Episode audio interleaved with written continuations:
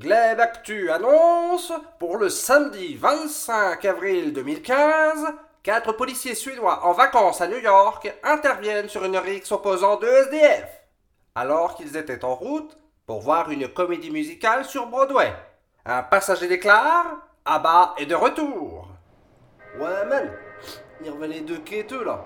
Ils se foutaient grave sur la tronche quand les gravures de mode ont débarqué.